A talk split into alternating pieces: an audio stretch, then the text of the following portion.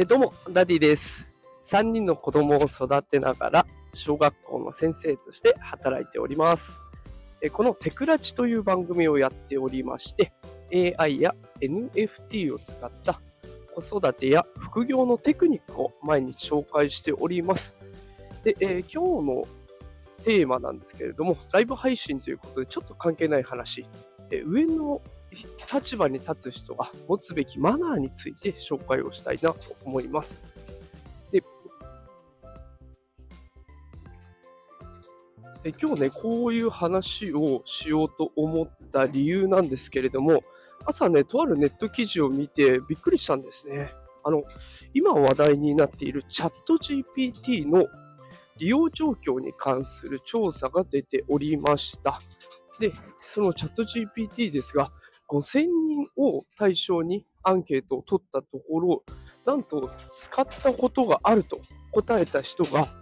全体の1割しかいなかったんですね。ということは500人、5000人中500人しか使ったことがないというところだったんです。で、どういう人が使っているかっていうと、なんと、やっぱりね、会社とかでも上の立場に立つ人、役員とか経営者とか、そういう人たちが全体の4割を占めるというところだったんですね。で、それ以外には、普通に働いている人だったりとか、フリーランスの方だったりとかね、そういった方たちが利用しているということが分かりました。で、やっぱりね、これを見たときに、こう上に、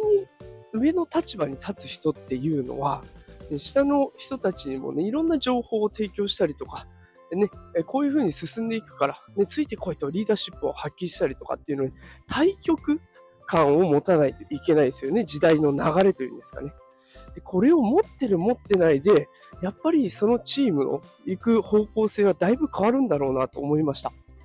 で、この記事を読んだ時にね、ふとね、私も学校現場のことを思い出したんですよ。あのー学校でもね、校長先生とか、あとは副校長先生とかね、えーいろいろ上の立場に立つ人、管理職と呼ばれる人たちがいますが、もうその人たちがね、今まで何人か出会いましたけど、やっぱり全然違うんですよね。えーある方は、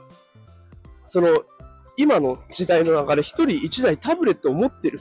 で、そういう時代でもやっぱり昔ながらの学習の仕方、学校とはこうあるべきだみたいなやつですね。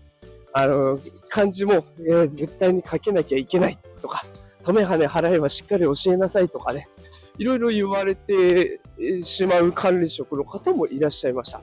でもちろん漢字を書けるに越したことはないんです。えだけど、別の管理職の方は、もう今は困ったら検索で全部答えがで、すいません。全部ね、検索で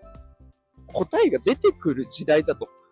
いうところも踏まえた上で、じゃあ我々先生は何をすべきかっていうところを考えてくれてるんですね。で、どう考えてもやっぱりこの時代にマッチしてくるのは後者の管理職の先生ですよね。もう全部が答え合わせは済んでいる時代。で、検索すれば全部分かってしまう時代で、でそんな中で子供たちに何を、どんな価値を提供できるのかって。それはやっぱり勉強する楽しさだったりとか、ね、せっかく学校オフラインという場所で来てるんだから、人と協力する力を養ったりとかね、そういったところに重きを置いていっていいわけなんですよね。で、もちろん基礎的な学力はやらないとはいけないんですけど、で、それだけに縛られていた昔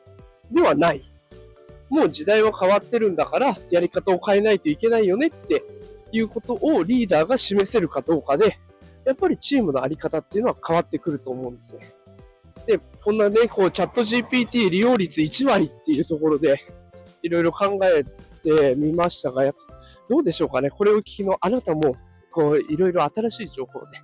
キャッチアップできてるでしょうか。もし、まだ足りないなとか、いう方いらっしゃいましたら、私もね、できるだけこうやって、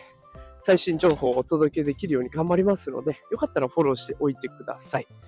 さあ、ということで今日はね、ライブ配信ということで、チャット GPT の利用率1割から見る上の立場に立つ人が持つべきマナーについて紹介をさせていただきました。やっぱり時代の流れをしっかりキャッチしておくっていうことは、これから大事になってきそうです。さあ、ということで朝のね、忙しい時間、聞いてくださってありがとうございました。えー夕方は通常放送も配信しております。こちらは AI や NFT を使った子育てや副業のテクニックを